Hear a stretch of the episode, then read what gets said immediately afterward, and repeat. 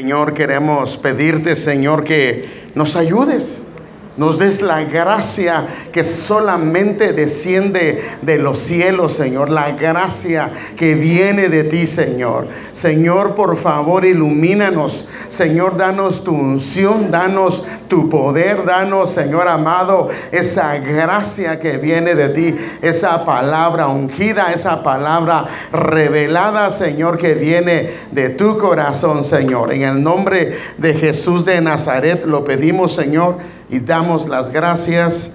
Amén, Señor, y amén.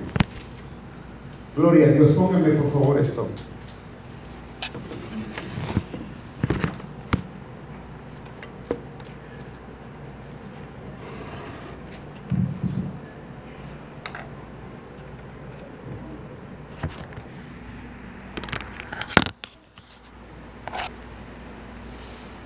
Ah. Fíjese que hoy quisiera tratar un tema que se llama los hijos o las hijas de Dios con nombre y apellido. Otra vez, los hijos o las hijas de Dios con nombre y apellido. Y yo sé, y esto no necesito yo aclararlo mucho porque la mayoría de nosotros sabemos para qué es el nombre y para qué es un apellido. El nombre definitivamente es para identificarnos dentro de una familia, pero el apellido es para identificarnos dentro de una casa, una familia, inclusive de una descendencia anglosajona, latina, porque si uno es apellido Díaz, no puede decir que viene de una familia anglosajona, ¿verdad? Bueno, algunos son, ¿verdad? Que se casan, pero normalmente no, no es como normalmente se, el, apellido muestra normalmente la descendencia de uno y también está íntimamente ligada a lo que es prácticamente a la herencia. Porque cuando uno, si usted fuera de apellido, bueno, también en Guatemala hay apellidos que se llaman Gutiérrez, por ejemplo. Hay unos Gutiérrez que si pertenece a esa familia, de seguro ha de tener dinero. Bueno, digo, hay un, apellido en particular, ¿verdad? Pero cuando hablamos de la iglesia, vemos también que se da el mismo fenómeno a nivel espiritual. Solo que aquí se marca de diferentes formas. Y por ejemplo, en la iglesia de Apocalipsis por ejemplo, se le dice a las siete iglesias, a una de ellas se le dice, te daré el nombre escrito en una piedrecita, un nombre nuevo. Pero un nombre nuevo en una piedrecita no es lo mismo que un nombre escrito en la frente. Pero a la iglesia de Filadelfia le dicen, te voy a poner el nombre escrito de mi Dios y la ciudad de mi Dios a los que vencieron. Pero esto va más allá, hermano. Estoy hablando de el nombre y el apellido de Dios inscrito en la frente. El otro es una piedrecita, el otro es el nombre de la ciudad de Dios y la ciudad de su Dios. Pero este es el carácter de Dios en algo, en un hijo, en una hija.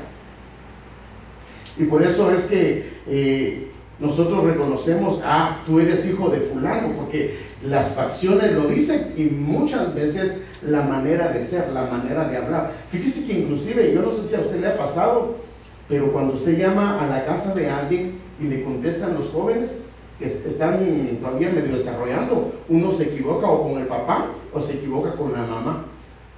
Y no, no, y hermano, yo soy, pastor, yo soy el, varón, va, y, hermana, no dice la hermana, pero es que se, se, se parece tanto a eso. No sé si le ha pasado eso, pero yo quiero que hablemos de esto, pero voy a llevarlo un poquito a través de una cronología bíblica. No me voy a parar, casi solo le voy a leer algunas cosas porque quiero ir al meollo. Primero Dios, el otro domingo seguimos hablando de esto, pero quiero ir al meollo de lo que yo le quiero hablar el día de hoy. Y en una ocasión, por ejemplo, a el hermano Jacob, que ya su nombre había sido cambiado y ahora se llamaba Israel, dice eso a dos muchachos que eran hijos de José. José era un hombre muy querido, un hijo muy querido de él, y él lo quería bendecir. Y una forma de bendecirlo es de esa forma. Y él dice eh, de esta manera. En Génesis 48, 14 al 16, él dice, el Dios a quien agradaron mis padres, y me gusta esta versión, por eso la usé, Abraham e Isaac, Dios de mi pastor, desde el nacimiento hasta hoy, el ángel que me libró de todo mal, bendiga a estos chicos. Continúe en ellos mi nombre, pero no el nombre de Jacob, sino el nombre que Dios le dio, que era el nombre de Israel. Pero me gusta la parte, por eso le llamé a este, eh, a los hijos de Dios con nombre y apellido. Y dice, continúen ellos mi nombre y el apellido de mis padres, Abraham e Isaac. O sea que nosotros cuando sabemos que pertenecemos a alguien, entonces solo tenemos que ver el apellido y sabemos que es el papá, o inclusive el apellido se diferencia si es papá o si es mamá. Entonces Jacob bendice a ellos, pero él hace dos cosas, que continúe el nombre y el apellido. El nombre es el carácter de él como padre, pero el nombre, el apellido, el apellido de sus antepasados que se llama Abraham e Isaac. Entonces, es importante esto, hermanos amados, que podamos verlo en la escritura y qué importante es que el Señor pueda continuar en nosotros en ese proceso del nombre y el apellido de Él. Claro, hermano, pero ¿dónde dice apellido? Bueno, ahí le mostré una versión, aunque eh, en cierto sentido, eh, por eso es que la Biblia, por ejemplo, cuando hablaba de ellos, hablaba, por ejemplo, Jacobo, hijo de o sea, el hijo de, ese es el apellido de ellos. Y a veces la Biblia los describe como, por ejemplo, Jesús de Nazaret, que era de dónde, o Jesús Nazareno, o sea, cuál era su oficio. Todo tenía que ver, siempre había un segundo que determinaba su oficio, su ciudad, o la familia, la ascendencia de donde él venía. Pero vamos a hacer un pequeño resumen de algo de historia, hermano, y yo quiero ir prácticamente al meollo del asunto. Pero entonces, sabemos que en Génesis 1.26 Dios creó, ah, nos creó para que fuéramos una familia y eso pues para nadie es, eh, no es nuevo, esto lo hemos hablado. Y dice que Dios dijo hagamos al hombre a nuestra imagen y semejanza y por supuesto Dios le dio por lo mismo una familia a Adán. Y él dijo, no es bueno que el hombre esté solo y le voy a hacer una esposa. Y por ende iba a venir una familia implicado en esto. Entonces Dios, por supuesto, mantenía uh, una comunión con la familia que el Señor había creado. Y esa comunión, por supuesto, la mantenía él en el huerto. Y lo que pasó fue que entra la serpiente dentro de ese huerto, dentro del Edén. Usted sabe que tentó a, Eva, fue engañada y ella prácticamente dio a su esposo. Fueron sacados del huerto y ellos perdieron prácticamente la comunión que tenían. Entonces viene Dios y Dios soluciona el pecado y vistió la desnudez prácticamente de Adán y Eva, eh, prácticamente los vistió este, sacrificando un animalito. Y al sacrificar un animalito, pues definitivamente hizo un altar diciendo, a partir de ahora, ustedes para poder tener una comunión conmigo tiene que ser a través de un altar. Claro, el pecado dejó cerrado el huerto que era el lugar de comunión. Entonces se establece una nueva manera de comunicarse con Dios a través de un altar. Y eso, hermano, lo hemos visto. Por eso no quiero quedarme porque solo le estoy dando un pequeño panorama bíblico de algunas, especialmente sobre la comunión de Dios. Y entonces prácticamente Dios establece un altar y le dice al hombre, a través del altar, a través de un altar, yo voy a comunicarme contigo porque el sacrificio estaba tipificando, estaba figurando, estaba profetizando al Señor Jesucristo, quien iba a establecer una comunión perpetua y continua porque Él mismo iba a dar su vida. Y entonces tanto el Antiguo Testamento miraba a través del altar y del sacrificio, el sacrificio del Señor Jesucristo. Y por eso es que nosotros vamos al sacrificio y nos enfocamos prácticamente en que Cristo debe de ser recibido y debemos de creer que Él fue crucificado. Por eso la Biblia dice que el anticristo es aquel que no confiesa que Jesús vino en carne y por ende que no murió en la cruz del Calvario. Entonces, siguiendo con esto,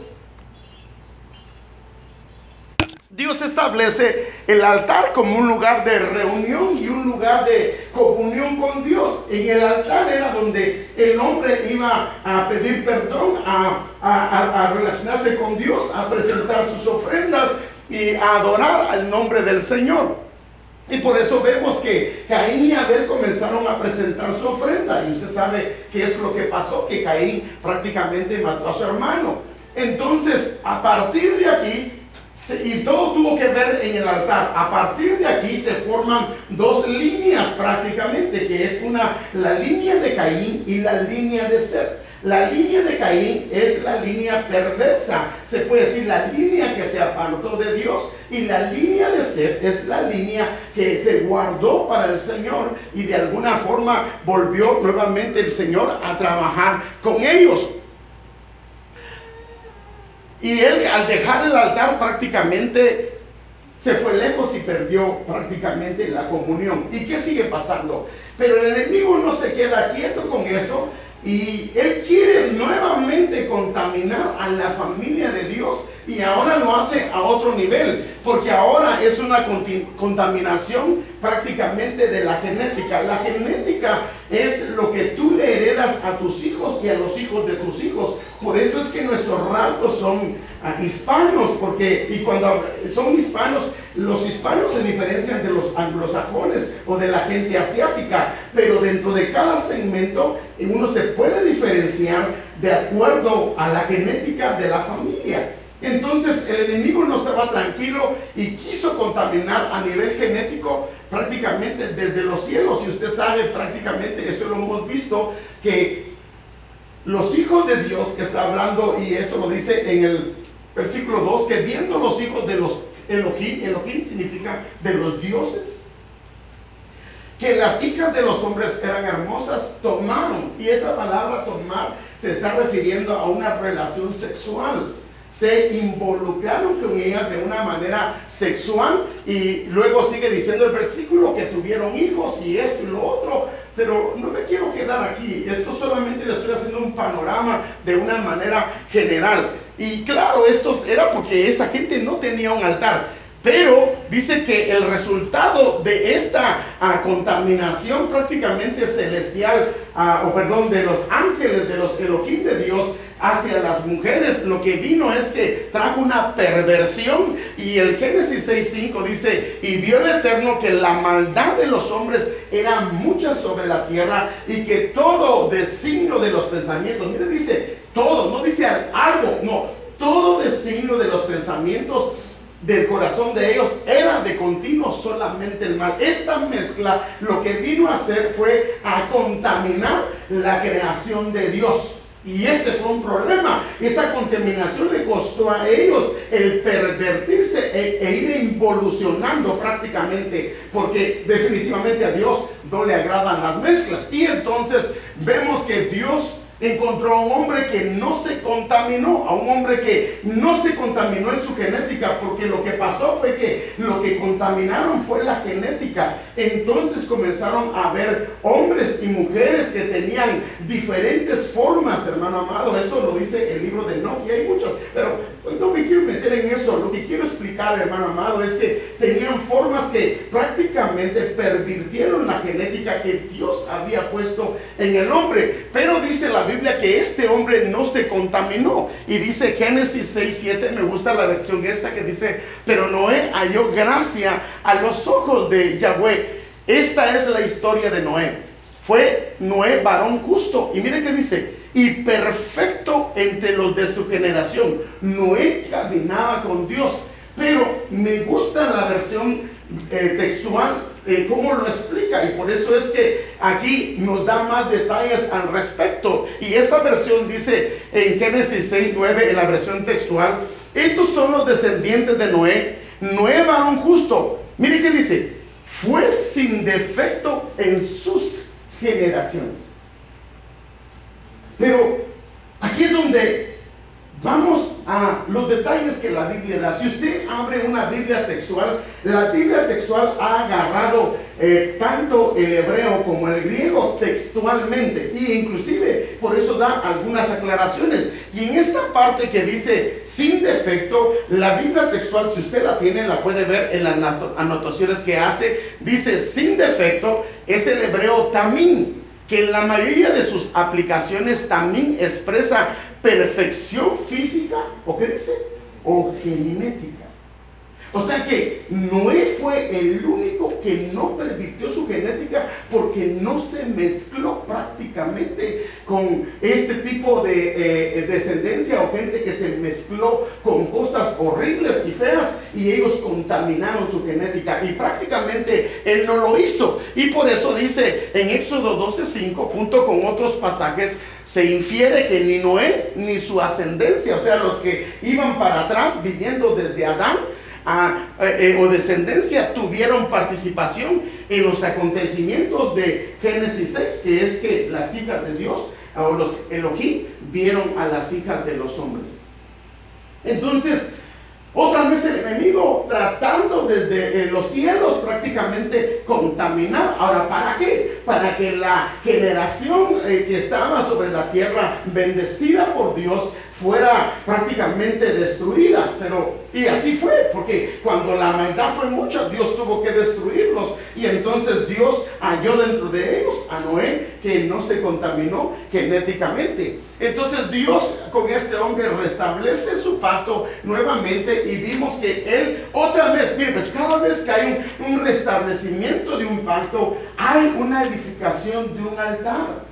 Porque el altar tiene que ver con la comunión. O sea que cuando el altar se restaura, hermanos amados, otra vez se restaura la comunión. Porque esa era la dimensión de esa época que es a través del altar. Y por eso fue que cuando se recuerda que Elías llegó Dice la Biblia que él llegó y se enfrentó a los sacerdotes de Baal y el altar de Dios estaba en ruinas, o sea, estaba destruido.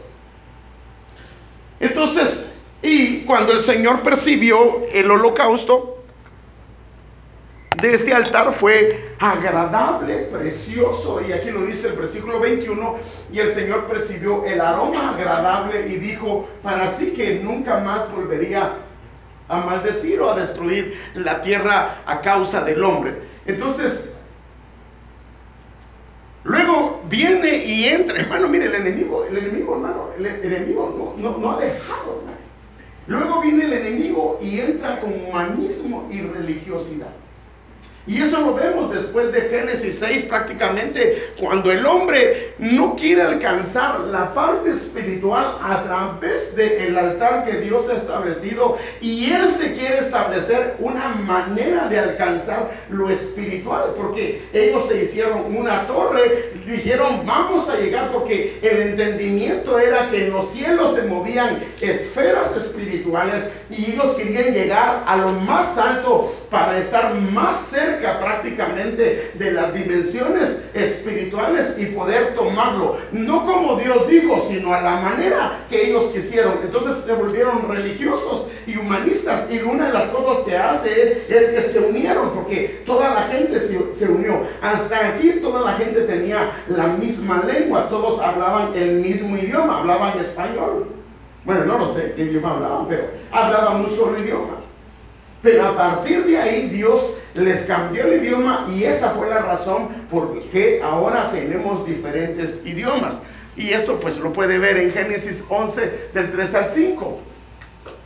Y viene Dios, Dios siempre obrando con la humanidad. Por eso es que a la humanidad, por eso el diablo eh, aborrece la humanidad, porque la humanidad es la única creación de Dios que Dios le dio salvación a pesar de las veces que la humanidad se ha alejado de se ha alejado de Dios o lo ha, eh, o lo ha ofendido. Es la única que tiene promesa de parte de Dios de restauración. Es la única que tiene promesa de un remanente. Y entonces Dios viene y otra vez vuelve a la carga con Seth, que prácticamente es hijo de Noé, que prácticamente viene de la línea de Adán y comienza con él y comienza con Abraham. Ahora, Aquí es donde ah, de alguna manera queremos ver algunos detalles y si quiere ver esto en más detalle de los altares, tenemos una predicación que se llama Los cuatro altares de Abraham. Y ahí hay muchos detalles que usted puede verlo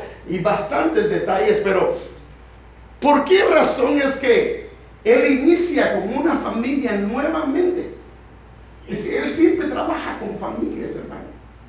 Él siempre trabaja con familias, trabajó con Adán, trabajó con Enoch, perdón, trabajó con Noé, trabajó con eh, varias familias, están en, el linaje. Entonces, él trabaja nuevamente con él, pero de aquí desciende prácticamente, por eso él es conocido como el padre de la fe. Y él establece algunos principios que nosotros debemos de aprender. Una de las cosas que él hace es que él levanta cuatro altares. Ahora, la pregunta es, ¿por qué cuatro? Porque la Biblia nos da detalles que el 4 nos habla de equilibrio.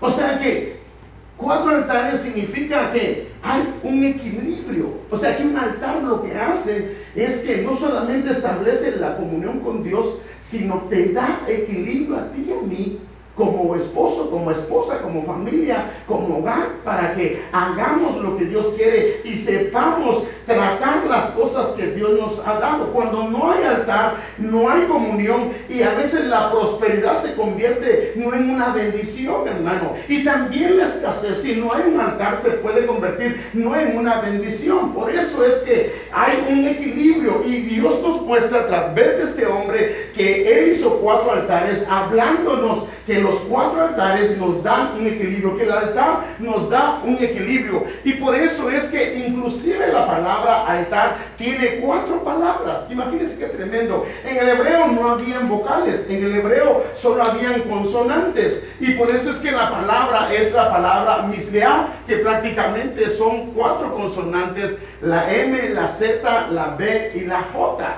Entonces, esa es, la palabra que se usa para altar. Y también lo mismo, tiene cuatro consonantes y las cuatro consonantes tienen que ver con perdón, tienen que ver con derecho, justicia, buenas acciones, tiene que ver con la bendición. O sea que cuando hay altar hay bendición. Cuando hay altar hay obras justas, hay un camino justo. Cuando hay altar hay perdón y cuando hay altar hay vidas que están siendo prácticamente restauradas. O sea que le estaba mostrando todo esto para que nos demos cuenta de que la importancia del altar.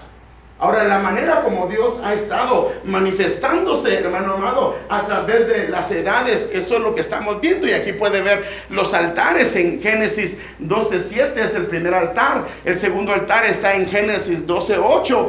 El tercer altar en Génesis 13.18. Y el último altar lo vemos en Génesis prácticamente 22 al 9.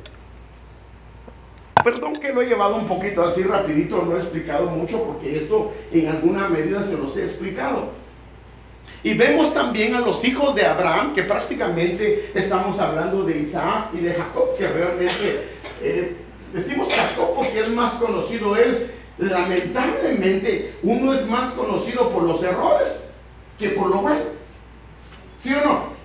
Entonces él se conoce porque le robó la, la primogenitura a su hermano, pero realmente el nombre de él es, Israel.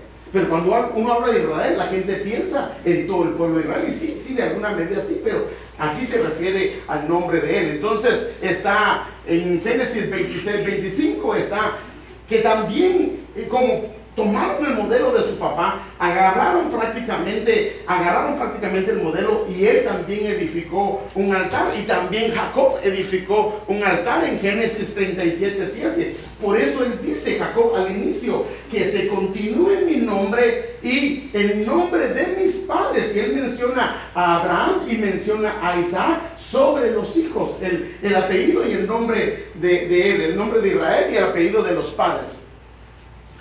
Es aquí donde queremos empezar, hermano. Perdón que lo he llevado así, pero es aquí donde queremos empezar. Que el Señor nos ayude. Pero necesitamos darle un poquito de,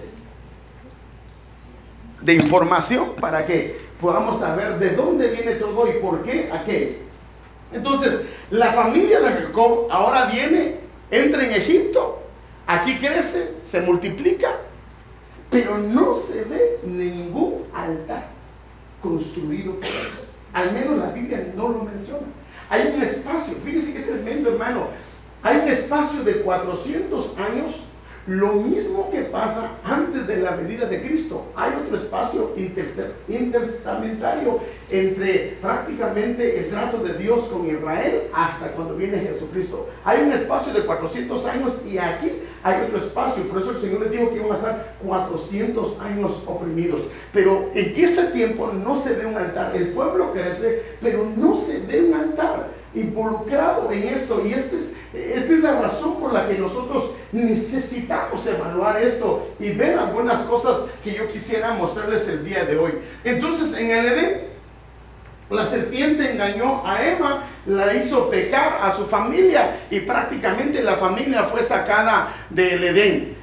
En la tierra, eso fue en el Edén, en la tierra, eh, este, que es prácticamente fuera del huerto, otra vez el Señor hizo pecar a la familia de Adán cuando Caín mató a su hermano. Y otra vez se separaron la familia y uno de ellos perdió eh, la, bendición del altar. Desde el cielo las creaciones angelicales contaminaron prácticamente la descendencia de Seth para prácticamente que Dios borrara o eliminara la creación que había en esa línea. Y vemos que en la tierra otra vez la descendencia de Adán es engañada con humanismo y religiosidad para que otra vez el Señor los dividiera de alguna manera. Y vemos ahora aquí entrando a prácticamente a Egipto que ahora el enemigo trabajó con el engaño, trabajó con la, la envidia, el odio, trabajó con la contaminación y las mezclas, trabajó con el humanismo, pero ahora entra a un sistema diferente entra prácticamente con un sistema del mundo. Y ese es el problema porque ahora nosotros somos una figura de ese tiempo, prácticamente el tiempo. Por eso es que a Israel fue sacado de Egipto como se nos da a nosotros. Pasaron por el Mar Rojo como nosotros somos bautizados. Pasamos desde el desierto como nosotros estamos atravesando el desierto. La pasada del Jordán es el bautismo del Espíritu Santo y la llegada a Canaán es la tierra prometida. Pero en el sistema de este mundo, el enemigo quiso agarrar ahora ya no prácticamente a una familia, sino a todo un pueblo. A todo un pueblo. Entonces el sistema que se establece en el mundo es para aniquilar a la iglesia. Y vemos que en alguna medida le funciona. Por eso es que la Biblia dice en Apocalipsis, en, la última iglesia, que la iglesia se llama la Odisea, que le dice que está fría, que es una desvergonzada, y cree que es rica, pero que es pobre. Entonces prácticamente lo trabaja de diferentes formas y ahora lo trabaja el enemigo de una manera diferente a nivel de sistema, a nivel de un sistema de gobierno para inducir al pueblo a cambiar sus tradiciones, a cambiar su altar, a cambiar su comunión y establecer una comunión a través de dioses. Y fíjese que en alguna medida el pueblo fue arrastrado por eso. Por eso la Biblia dice que cuando ellos estaban a la par del monte, lo primero que ellos hicieron fue un becerro de oro.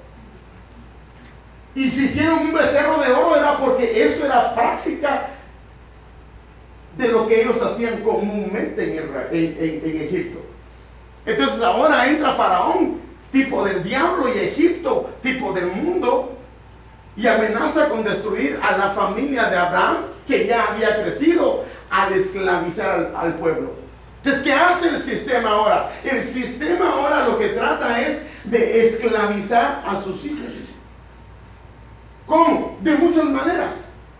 Te mete mucho trabajo, te, te, metes en muchas deudas, claro, quieres tener casa nueva, carro nuevo y hacer muchas cosas, pero eso te lleva a esclavizarte, el sistema te esclaviza. Y no tienes tiempo para orar, no tienes tiempo para tener un altar familiar. Entonces, Mire cómo lo trabaja el enemigo. Entonces nos presenta una figura diferente. ¿Para qué? Para que nosotros sacrifiquemos el altar que Dios quiere que tengamos. Y de esa manera se van los hijos. Porque acuérdense que lo primero que hizo fue, primero le entró a los niños. Quería matar a todos los niños. ¿Para qué? Para que Israel no tuviera futuro. Pero como no lo consiguió, ahora viene con un sistema donde los carga con pesadas cargas, de manera que el pueblo ya no tiene ni ánimo ni deseo de nada. Hermano, si una persona tiene dos trabajos, hermano, difícil. Imagínese se levanta a las 4 de la mañana. Llega a las 2 de la tarde y hermano, por favor, yo no vengo aquí a usted a juzgarlo, no me corresponde. Pero como pastor, yo tengo que hablarle la palabra al Señor y tengo que decirle lo que el enemigo está haciendo, hermanos. Entonces, sale a las 4 de la mañana, sale a las 2 de la tarde, entra a otro trabajo y sale a las 6, 7, 8 de la noche. Hermano, ¿qué deseos tiene la persona de ir a orar? Si lo que quiere es dormir, lo que quiere es descansar. Entonces nosotros tenemos que hacer un cambio en nuestras vidas. Y porque hay, el, asunto es que lo que se está sacrificando es el altar, es la comunión tuya con Dios. Y si el papá no tiene comunión, los hijos tampoco. Si la mamá no tiene comunión, los hijos tampoco. ¿Por qué? Porque la mamá es una de las influyentes para que los hijos busquen al Señor. Y entonces el enemigo por eso es que hace eso. Ahora lo hace a un nivel de sistema, a un nivel de maneras de vivir. Y nos muestra cosas que son atractivas. Pero cuando venimos a darnos cuenta, hermano amado, uh, uh, nos damos cuenta que las cosas que supuestamente son bendición se han vuelto una carga. Nunca antes la iglesia y, el pueblo había estado tan endeudado como está ahora.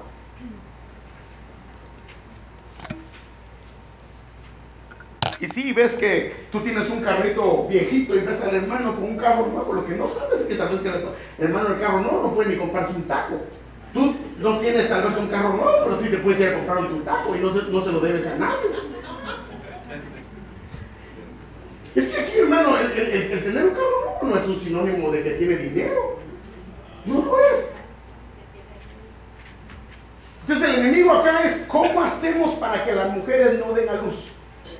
Entonces el enemigo hace, ¿cómo hacemos ahora para que las mujeres solamente trabajen todo el tiempo y no cuiden a sus hijos? Es un sistema del mundo. O sea, el enemigo, hermano, trabaja, hermano, es un arcángel ungido. Trabaja de muchas formas. Por eso es que lo que se da aquí en la tierra es lo que se dio en los cielos. Por eso acuérdense que cuando Daniel estaba orando, dice que vino, ¿se recuerda? Eh, tu respuesta fue oída, pero tuve una lucha en los cielos. Entonces, hermanos, nosotros lo tenemos que pelear prácticamente, entender. Por eso es que el pueblo de Dios debe entender que es el sistema del mundo y hacia dónde quiere arrastrar el sistema del mundo. Porque se quiere llevar, hermano amado, primero se lleva tu altar. Al llevarse su altar se va todo, hermano. Se va todo. Porque al final lo que pasa viendo es que este sistema del mundo, al final lo que trae solamente es amargura. ¿Estaba amargado el pueblo, sí o no? Así dice la Biblia. Estaba amargado, se habían cargado, estaba amargado el pueblo. Entonces aquí viene Dios y Él tiene que intervenir. Él tiene que intervenir. Interviene el Señor, manda un Salvador. Pero manda al Salvador. Dios, hermano amado, venció a todos los dioses del enemigo, venció al faraón, venció a sus soldados, venció a sus soldados, a todo el mundo. Y luego el pueblo se quiere regresar. Ellos se querían regresar, no. Y había, dice, nos recordamos de las cebollas. O sea, si fueran chapines, nos recordamos de esos platanitos fritos, esos mangos de paja Ay, ese actor de lote. Allá no tenían nada de eso, si los tenían esclavizados, hermanos, sin salario. Fíjese que hasta el salario les quitaron. O sea que lo que ellos no lo único que tenían era el pan para sobrevivir. Por eso fue que Dios como era un Dios justo, dijo, cuando lo sacó, van a caer a los egipcios. Y ahí Dios les pagó el salario que no le habían pagado, no sé por cuánto tiempo. Ese es el sistema del mundo. Pero todo tiene que ver con el lugar de comunión. Es ahora yo quiero entrar a algo. Entonces aquí vemos que el Señor los sacó prácticamente de Egipto, los llevó por Sinaí, los atravesó el Mar Rojo y los estableció en el monte de Sinaí. Eso llevó aproximadamente como era, eso se hacía en tres días. Pero como ellos eran un pueblo, entonces se hizo dos meses a tres meses aproximadamente este camino. Ahora, cuando ellos llegaron al monte de Sinaí, que prácticamente es el monte donde Dios le habló a Elías, el monte donde Dios le habló a Moisés, donde la zarza estaba ardiendo, entonces Moisés lo que hace al llegar al monte es hacer lo que él sabía que Dios quería. Y número uno dice en Éxodo 24, 4, y Moisés escribió todas las palabras palabras del Señor, levantándose muy de mañana, edificó un altar al pie del monte. Otra vez. Otra vez, como quien dice, y, fíjese pues, y lo hizo con 12 columnas por los 12 tribus de Israel. O sea que este altar es una representación de la adoración y el volverse como un pueblo, ya no como una familia, sino como un pueblo. Ahora, Dios tenía que hacer un cambio porque un altar es para una familia, un altar es para una persona individual, pero cuando se trata de un pueblo, Dios lo trabaja de una manera diferente. Individualmente necesitamos un altar, pero como pueblo necesitamos un tabernáculo. O sea que individualmente yo necesito un altar, pero congregacionalmente yo necesito una iglesia. Y a esto lo quiero llevar. Entonces en este lugar Dios les dio la orden de levantar y construir un tabernáculo. Él no quería que salieran de ahí. Fíjese pues. No querían que salieran de ahí si no había un tabernáculo que era una representación de Él con un altar dentro de Él. O sea, hablando de una congregación de una iglesia, de un lugar donde ellos se podían congregar. Y prácticamente quiero darle por lo menos siete razones que describe la Biblia de por qué el Señor les estableció un tabernáculo para poderse congregar alrededor de Él como pueblo. Y déjenme enseñarle esto. Ay, Señor. Aquí no hay semáforo rojo, hermano, pero sí se va el tiempo. Entonces el Señor hace un campamento. Ellos estaban alrededor del monte y le manda a Moisés a hacer un tabernáculo.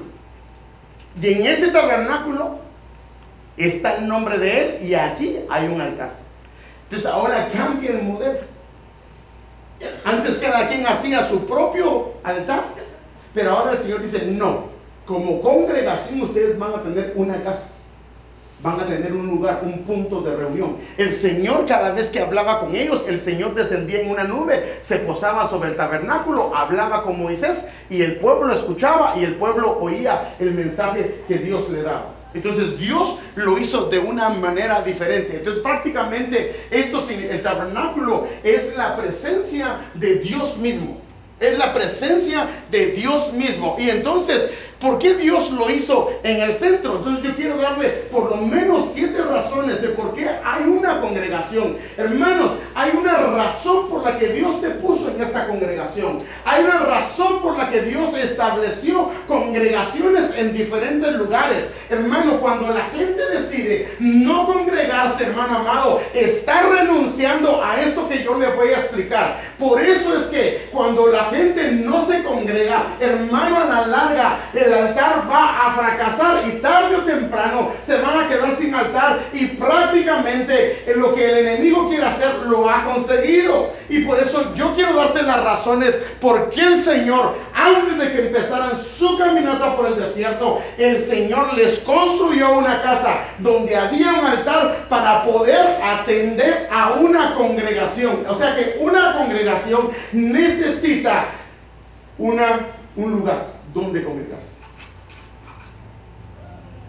Cuando la gente dice, hermano, que Dios le habló que no se debe de congregar, hermano, están hablando de algo antibíblico. Algo que no es bíblico. El problema es que la iglesia en alguna manera se ha metido en esto y de alguna manera religiosamente decimos, bueno, no he ido a la iglesia, por lo menos un día voy a la iglesia. No, la iglesia se debe de reunir eh, cada vez que tenemos reuniones, hermano, y pedirle al Señor que nos ayude, hermano. Porque esto es clave, ahorita va a ver por qué, porque tiene que ver con la apuesta de su nombre, tiene que ver con la apuesta del nombre del Hijo y la apuesta del nombre del Padre. Por eso el enemigo quiere cargarnos con muchas cosas para que no nos congreguemos, porque al no hacerlo va a pasarse la factura. Entonces déjenme darle siete razones para esto. ¿Por qué el tabernáculo tiene que estar ahí? El tabernáculo estaba en el centro. Es para mantener un equilibrio saludable en la familia. Fíjese que nosotros tenemos un problema. Somos como el péndulo. O nos vamos para un lado o nos vamos para otro lado. Déjenme poner un ejemplo. Gente que trabaja y trabaja y trabaja y trabaja y trabaja. no tiene tiempo para descansar, ni tiempo para su familia, ni tiempo para congregarse. Ustedes preguntan no tengo tiempo. Yo tengo tiempo. Y la otra gente que no quiere trabajar. Pero cuando nos congregamos, Dios nos da un balance para saber que debemos de guardar días para Él. Lo que Dios quiere hacer, ¿por qué se puso en el centro? Para que haya una prioridad.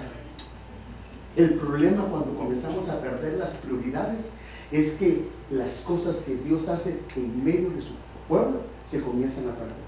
Entonces, en, su casa, su casa en medio de su pueblo, que sea prácticamente para que haya un equilibrio en mi negocio, en, en las cosas que hago como familia, como hogar. Cuando el tabernáculo está en el centro, es el medio puesto por Dios para que todos puedan tener acceso a Él. Bueno, la idea es que usted y yo podamos tener acceso al Señor. Hermano, pero yo busco al Señor en mi casa. Sí, ahorita le voy a explicar. Hay cosas que se consiguen estando en el altar personal, pero hay cosas que Dios dejó para su congregación. Entonces la idea de esto es que la gente pueda tener acceso. Hay gente que no puede ah, adorar al Señor. Aquí, al ver adorar a otros, aprende a cómo hacerlo. Eh, la música, el, reunirnos nos ayuda. No solamente me pueden ayudar a supervisarme cómo estoy, me pueden ayudar, sino que los dones y los talentos que Dios me ha dado los puede poner al servicio del Señor. Por eso es que en iglesia, discúlpeme, usted no debería estar sentado. Se va a parar ahorita. No, sentado me refiero a que no trabaje en la obra. Ahí te paro, hermano. No, no, no, me refiero a trabajar en la obra. Claro, si hay problemas de pecado, pues hay que sentarse un tiempo. Pero si no hay problemas de pecado, Dios te va a pedir cuentas de lo que Dios te dio. Y por eso el Señor te puso en una congregación. Si la gente no se congrega, ¿cómo puede decir al Señor un día, Señor, yo hice esto para ti? Si no tuvo una congregación donde formó, porque es una piedra viva donde se forma una iglesia, una congregación. Tercero, en el tabernáculo, en el centro, es para que todos los que están alrededor tengan identidad de la familia de Dios. O sea que estando el Señor en el centro es para que nosotros tengamos en una congregación, para tener una identidad que nos sentimos parte de una familia. ¿Pero de qué familia? De la familia de Dios. Fíjese, cómo se congrega. Es más, a los hermanos los miran más seguido que a la propia familia. ¿Sí o no?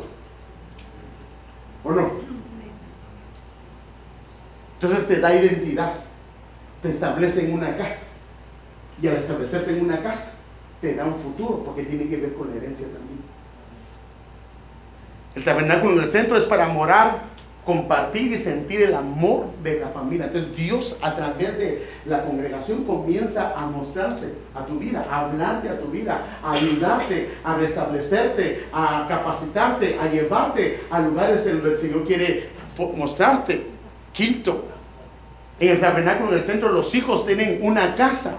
Fíjese pues, una casa espiritual donde ellos comienzan a desarrollarse para ejercer un día, escúchenme bien, su función pastoral dentro de su hogar. Mire, ¿sabe dónde somos calados? Nosotros sí hemos hecho una buena función pastoral con nuestra familia. no es cuando los hijos vienen a la iglesia con nosotros. No. Donde somos calados es cuando ellos se casan. ¿Qué hacen ellos? Si su hijo se casó o su hija se casó, mira, mi papá me obligaba a ir a la iglesia, ahora ya no voy a la iglesia. Nuestra labor. Y tuvo efecto. Pero donde está el fruto de tu trabajo es cuando tus hijos y tus hijas se casan y ellos siguen buscando el rostro del Señor como familia. Ahí es donde es probado el trabajo que usted y yo hacemos como padres. Entonces, es importante esto, hermano. Y mire, pues, los hijos cuando comienzan a crecer en la casa espiritual, ellos pueden ser siervos y siervos del Señor y cumplen el propósito. Hermano, mire, lamentablemente nos preocupamos de que ellos tengan una carrera únicamente. No, hermano, es que ese es Es malo que tengan una carrera. No, hermano, que Dios los bendiga, sean doctores, abogados, personas capacitadas. Pero si no quieren al Señor, hermano, ¿de qué sirve un abogado divorciado tres veces? Un doctor con mucho dinero que tiene cuatro mujeres. Perdió su propósito que Dios le trajo. Entonces, la sexta parte o razón es en el, tabernáculo, en el centro, al pertenecer a una familia o casa, hay una herencia. Dios nos va a dar una herencia si pertenecemos a una casa y si hemos servido en una casa. Dios nos va a recompensar por lo que hemos hecho. Pero, ¿cómo nos va a recompensar si no hemos hecho nada en su casa? ¿Y qué es la casa ahora? Pero aquí, esto solamente le di algunas razones, pero en esto es lo que me quiero enfocar, lo que voy a la ahorita. En el tabernáculo, puesto en el centro, es para que a los hijos de Dios les sea dado y puesto el nombre de Dios. Esta es la clave, hermano. Todo lo demás que le di es importantísimo, hermano. Pero esta es una de las cosas más hermosas que tiene la casa de Dios. Entonces, cuando una persona no se congrega, esto no se da. En una ocasión yo le digo a alguien, porque alguien me dijo a mí, hermano, hermano, me dijo a mí, el Señor me habló que no me debo de congregar. A mí cuando alguien me dice que Dios le habló, yo no le puedo decir nada, porque pues, yo no le puedo decir algo en contra por lo que Dios le dijo. Pero yo le digo a esa persona, Hermano, si usted no se congrega, ¿qué va a pasar con sus hijos? O sus hijas. Y ellos no tienen el mismo nivel. Y de alguna manera van quedándose, van quedándose. Entonces aquí me quiero concentrar en esto, hermano. Es hijo de Dios, con nombre y apellido. De la razón de la casa del Señor la razón de, por eso la Biblia dice, no dejen de congregarse como algunos tienen por costumbre. O sea que la costumbre es un hábito que se dio en el camino. Si tú te acostumbras a venir solo los domingos, no lo permitas, hermano. No lo permitas. Porque cada vez que tú vienes a la casa del Señor, no solo tú, le te están colocando el nombre de Él y del Padre, sino también a tus hijos. Yo quiero animarte, hermano. Por eso Dios estableció, y por eso te di suficientes razones ahorita. No solo, te di siete, pero hay más, pero te di siete de peso para que veas la importancia de la casa del Señor. Pues ahora yo quiero ver algo con ustedes. El tabernáculo del Señor es donde el Señor pone el nombre. Es ahí donde el Señor pone el nombre de Él y el nombre de su Padre. Y por eso es que hay una ah, bendición sacerdotal que se da en su casa. A los sacerdotes se les dio una orden. Ahora, un sacerdote es un sacerdote que está en la casa del Señor, que se le da una orden sacerdotal. Cuando el pueblo llegaba a la casa, se le dio una orden en número 622. Me gusta la versión textual y por eso quiero leerla. Habló el Señor a Moisés diciendo, habla a Aarón y a sus hijos diciendo, así bendeciréis a los hijos de Israel. Esta es la manera, fíjese pues, nosotros buscamos otro tipo de bendición, hermano amado. Y hay bendiciones que a la larga se vuelven un estorbo para nuestras vidas. Pero la bendición que conviene es la bendición que viene de Él. ¿Por qué? Porque la bendición de Él no añade tristeza. ¿De qué me sirve, hermano amado, ser prosperado en muchas cosas si mi alma se pierde? Y el Señor lo dijo. ¿De qué le sirve al hombre que ganar el mundo? ¿Y qué dice? Y perder su alma. Entonces Él le dice, de esta manera tú los vas a bendecir. Los hijos van a ser bendecidos de esta manera. El Señor te bendiga y te guarde. Son cuatro cosas que le dijo, que le dije. Y que empieza con bendición y termina con bendición. Y te guarde. El Señor haga resplandecer su rostro sobre ti. Por eso es que el, el, salmista decía que iba a la casa para contemplar, ¿qué dice? La hermosura de Dios. Porque en la casa del Señor, el Señor hace resplandecer su rostro. Y cuando el Señor hace resplandecer su rostro, los que están ahí, su rostro como Moisés comienza a resplandecer. Entonces dice, el Señor haga resplandecer su rostro sobre ti y tenga de ti misericordia. Porque cuando Dios voltea el rostro es sinónimo de juicio. Pero cuando su rostro resplandece es sinónimo de misericordia. Y luego dice él, y el Señor alce sobre ti su rostro y ponga en ti paz. Esto significa que el Señor se levanta, primero te resplandece para darte gracia y decirte que te ama, te quiere y darte la, el sentimiento de hijo. Pero luego se alza su rostro como una bandera donde dice, te establezco acá y te doy una herencia. Esa es la idea de por qué se alza su rostro sobre ti y ponga en ti paz. Porque me siento parte de una familia, me siento parte de una casa. Pero esta, y fíjense, otra vez, así como la, cuatro altares, cuatro palabras tiene la palabra altar, en esto tiene cuatro bendiciones y termina con esta. Así, de esa manera pondrán mi nombre sobre los hijos de Israel. ¿Se puede dar cuenta? De esa manera, esos, son, si usted abre su Biblia, eso es lo que dice la Biblia. De esta manera, así pondrán mi nombre sobre los hijos de Israel. Y mire qué dice. Y yo los bendeciré. La importancia de congregarse es bastante. Pues ahora, yo quiero ver algo con ustedes. Pues ahora el tabernáculo es su iglesia, definitivamente.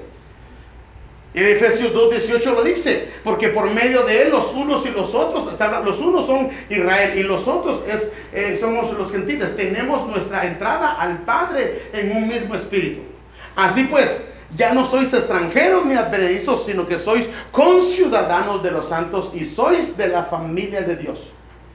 Entonces, edificados. O sea, si una persona no se congrega, no puede eh, ser edificado como iglesia, como una casa espiritual. Edificados sobre el fundamento de los apóstoles y profetas, siendo Cristo Jesús mismo la piedra angular. Ahora déjenme enseñar. Efesios 2.18, en quien todo el edificio, está hablando de su cuerpo, bien ajustado, va creciendo para ser un templo santo en el Señor. O sea que si no hay una congregación, si no se congrega, no puede haber un templo. Entonces, ya, ya le expliqué que primero, hermano, eh, comenzamos como pueblo, después como familia, después como ah, un templo, después como una morada del Señor. Perdón, primero como pueblo, después como una familia, después como casa después como un templo y después como morada del Señor. Entonces, para hacer un templo santo del Señor, tiene que haber un pueblo que se está ajustando y se están reuniendo y se están uniendo como una congregación, en quien también vosotros sois juntamente edificados. ¿Para qué? Para que sea una morada del Espíritu. Pero ¿cuándo? Cuando se reúnen como una congregación. Por eso el Señor dijo, donde dos o tres están en mi nombre, ¿qué dice? Ahí estoy yo la importancia de esto, hermano. Y díganme enseñarle. Entonces ahora, en Hechos de los Apóstoles, me gusta como lo dice esta versión, eh, 15, 17, para que busquen al Señor, está hablando los gentiles, el resto de la humanidad todas las naciones que llevan mi nombre. En otra versión dice en, las Américas que se les ha sido puesto el nombre. Esta otra versión dice, para que encuentren también al Señor los gentiles marcados con mi nombre. ¿Ven? Cuando buscamos al Señor en su casa, comenzamos a ser marcados con el nombre del Señor. Entonces, hagamos un resumen de los lugares de comunión con Dios. La comunión con Dios prácticamente desde el huerto. Eso lo estableció él mismo y estamos claros que dice que Dios venía y hablaba con ellos. Eso no tengo que darle un pasaje bíblico porque yo sé que usted lo sabe. La comunión con Dios desde el altar, desde el primer altar que se hizo, que posiblemente fue cuando el Señor lo vistió a él y a ella, y si no por lo menos hay un segundo altar o un primer altar, cuando Caín y Abel ofrecieron su ofrenda. La comunión con Dios desde su tabernáculo movible, pero este tabernáculo, como no los había establecido en un lugar, el tabernáculo era movible, pero era una casa. Entonces, esa casa, ahora, la casa no caminaba de acuerdo al gusto del pueblo, sino que el pueblo caminaba cuando la casa caminaba, porque la casa estaba vinculada con la columna de fuego y la nube. Y caminaba la casa. La levantaban, caminaba la casa y el pueblo caminaba, marchaba. Por eso es que antes del tabernáculo, en el monte, que se, que se formó en el monte, ellos caminaban en desorden. A partir de que salieron del monte con un tabernáculo, o una casa, las vidas de ellos comenzaron a ordenarse. Y la gente marchaba en un orden, pero un orden que había establecido Dios. Luego viene la comunión con Dios desde un lugar ya fijo, prácticamente es el templo de Salomón.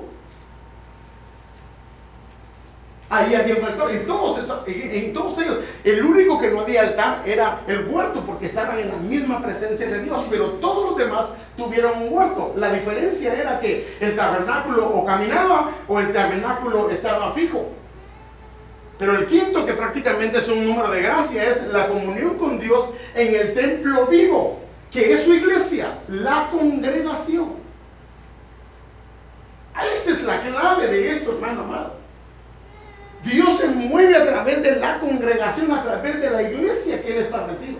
Y por eso es que en su congregación se presentan sacrificios agradables para Él. Es más, muchas veces, hermano, nosotros tal vez en otro lugar no podemos adorarlo como lo adoramos en la iglesia o no podemos ser de alguna manera motivados, pero cuando nosotros prácticamente nos congregamos, los demás nos ayudan. Por eso dice que un leño ayuda a otro leño y se hace el fuego mayor. ¿Me puede llamar Andrea, por favor?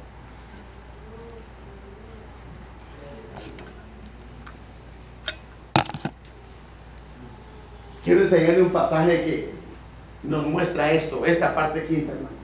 Precioso, hermano. Hebreos 12, 22 al 23 dice, vosotros, hablando de nosotros, en cambio os habéis acercado al monte de Sion a la ciudad del Dios vivo, la Jerusalén celestial y a de. ¿Sí sabe usted por qué se llama Mahanaim? Mahanaim es el campamento, es donde hay dos campamentos. Allí hay varios ángeles, no varios, no, muchos ángeles. Cada uno de ustedes por lo menos tiene un ángel. No solamente, escúcheme bien, no solamente alabamos al Señor los que estamos presentes, sino los ángeles del Señor. Entonces prácticamente por eso dice ahí, a la Jerusalén celestial, a la mediana de ángeles. Pero el versículo 23, mire lo que dice, a la asamblea general. O sea que cuando nos reunimos como iglesia, formamos una asamblea. A la iglesia de los primogénitos que están escritos en los cielos y a Dios, el juez de todos, y a los espíritus de los justos hechos ya perfectos. Me gustaría explicar esto, pero... Ay, Señor. Esa es la iglesia. O sea que cuando nosotros dejamos de congregarnos, dejamos de tener esta bendición, no nos reunimos a la asamblea general, a la iglesia de los primogénitos que están inscritos en los cielos, a Dios el juez de todos y a los espíritus de los justos hechos perfectos. Entonces en su casa es puesto el nombre de su hijo y el nombre de su padre. No me vayan a cambiar todavía, por favor. Y voy a seguir hablando de esto primero Dios el próximo domingo. Solo quiero hacer una primera parte. En Isaías 45, 3 al 4, miren lo que dice hermano en la presión textual. Te daré los tesoros escondidos, riquezas ocultas de los lugares secretos, para que sepas que yo, Jehová, que te llama por tu nombre, soy el Dios de Israel. Por amor de mi siervo Jacob, de Israel mi escogido, te he llamado por tu nombre. Aunque no me conocías, te he dado honroso Póngase de pie, amado hermano.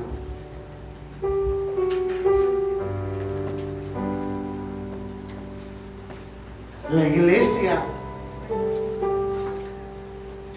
que va a ser raptada es una iglesia, hermanos amados, que dice así.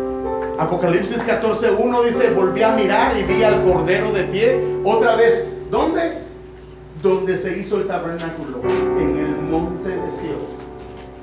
Le acompañaban los 144 mil que llevaban grabado en la frente el nombre del Cordero y el nombre de su Padre. Llevan el nombre de Él y el nombre del Padre. La iglesia que es raptada es una iglesia que se congrega.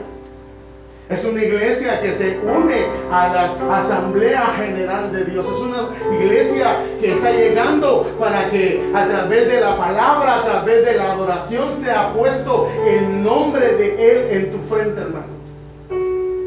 Imagínense, amado hermano, que cuando vino el juicio, hermano, y el Señor estaba molesto con el pueblo y vinieron los que iban a hacer juicio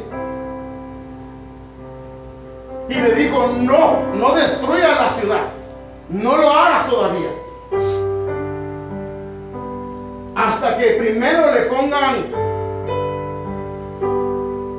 una taf, una cruz. la taf es una cruz.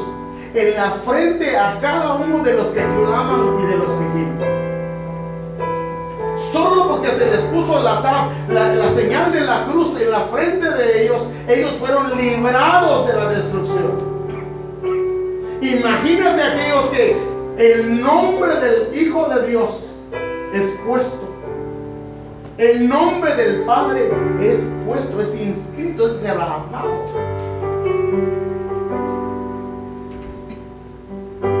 Cuando tú no traes a tu familia, estás limitando a tu familia a que el nombre del Señor sea inscrito en ellos. Por eso es que los que predican la palabra son escribanos que tienen el punzón en su mano para escribir el carácter de Dios, porque el nombre tiene que ver con el carácter. El carácter de Dios. Al escribir el carácter de Dios, estás escribiendo el nombre. Y los que suben al monte, su rostro resplandecerá. La iglesia que es raptada es la iglesia que llevan grabado en la frente el nombre del Cordero y el nombre de su, de su Padre. Y me gusta como lo dice esta versión. Teniendo el nombre de su Abba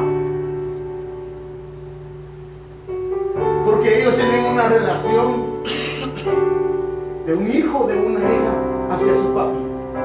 Porque Abba significa papito. Significa una relación íntima de amor.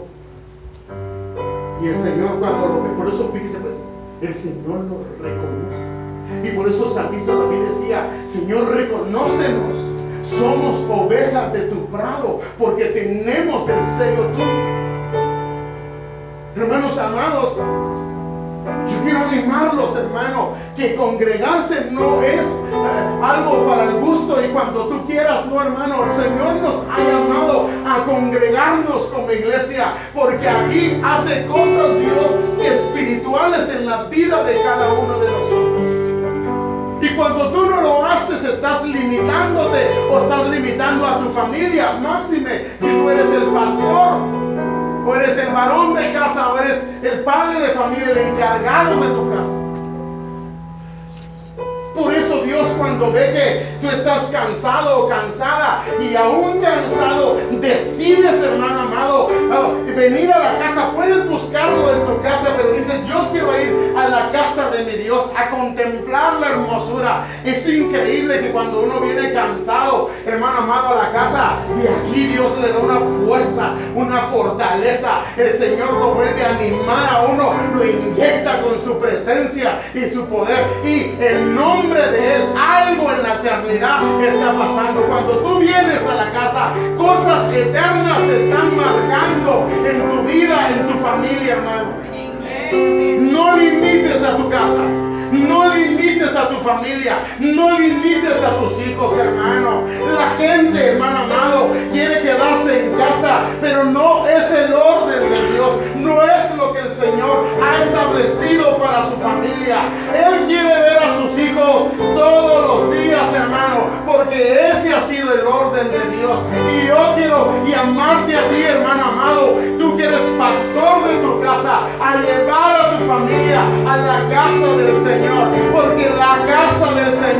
hay vida eterna. Bienaventurados aquellos que aman los atrios del Señor, el lugar de su morada, porque en las puertas de su casa se va a hacer orar a la oveja para que la oveja escuche a su Señor. ¿Quieres que el Señor te orade tu oveja? Va a ser en las puertas de su casa.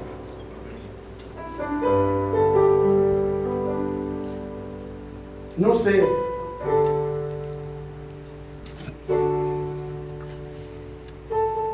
¿Qué actitud tienes tú? ¿O cómo ves su casa? Pero yo quiero animarte a través de la palabra del Señor, mostrándote con la escritura la bendición de congregarse. A mí me puedes decir que tienes prioridades más importantes. Yo no te puedo decir nada. Pero Él sabe, ¿cómo es posible que las cosas que Él te dio, que con las cosas que Él te bendijo, ahora se vuelve un pero para buscarlo? ¿No crees que no está bien? Si el Señor te bendijo, si el Señor te prosperó, si el Señor te dio tu familia, ¿por qué ahora la familia se vuelve un bloqueo para buscarlo? Agradecido deberíamos de estar.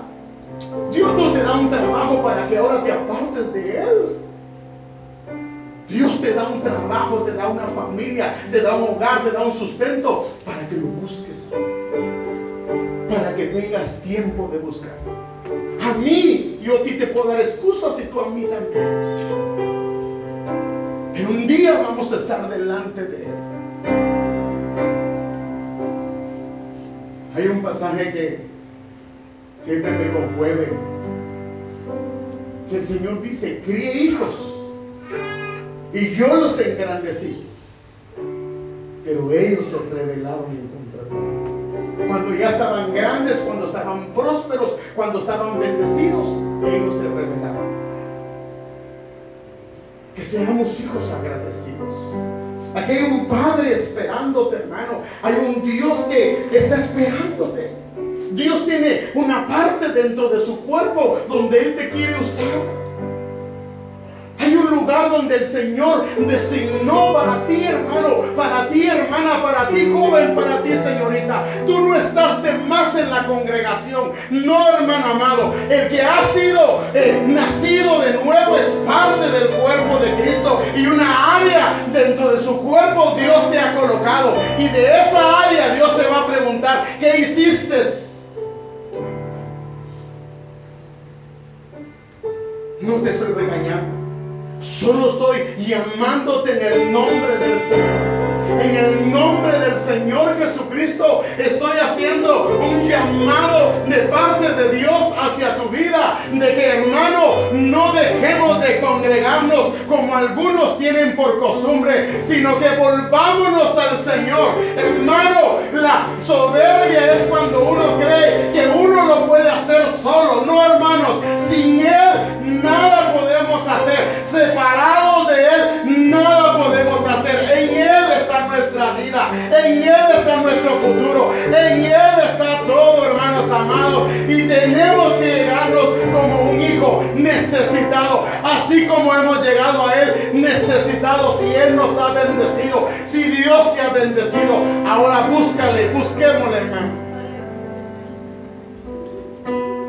Aquí estamos, Señor, delante de tu presencia. Aquí estamos, Señor, delante de ti. Aquí estamos, Señor, ante tu presencia.